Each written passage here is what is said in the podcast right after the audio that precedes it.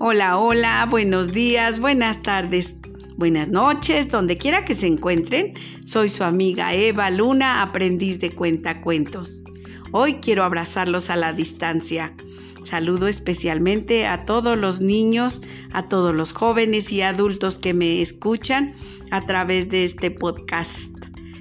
Hoy quiero abrazarlos con este cuento, El gallito de bodas. Y dice así, había una vez un gallito que iba a la boda de su tío Perico. En el patio del gallinero se encontró un granito de maíz en medio del lodo. Y se preguntó así el gallito, ¿qué quiere qué? ¿Pico o no pico? Dudó el gallito. Si pico, me ensucio el pico y no podré ir a la boda de mi tío Perico. Pero si no pico, me pierdo el granito, que se ve tan rico. Y el gallito picó el granito. Papel de toalla, límpiame por favor el pico para ir a la boda de mi tío Perico. No quiero, dijo el papel de toalla. No le gustaban los gritos del gallo.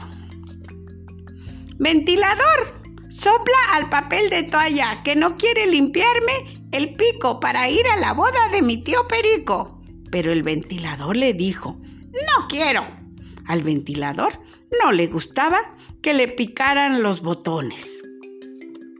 Entonces fue con la electricidad y le dijo así, electricidad, electricidad, apaga el ventilador que no quiere soplar el pico que no quiere soplar el papel toalla, que no quiere limpiarme el pico para ir a la boda de mi tío Perico.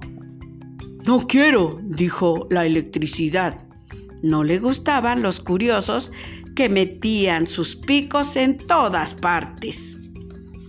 Sol, por favor, no ilumines los paneles solares, que la electricidad no quiere apagar el ventilador que no quiere soplar el papel toalla, que no quiere limpiarme el pico para ir a la boda de mi tío Perico, dijo el gallito.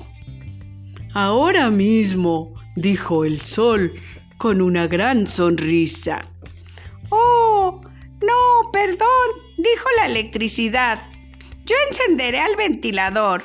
No, perdón, dijo el ventilador. Yo soplaré al papel toalla. Y yo le limpiaré el pico, dijo el papel toalla.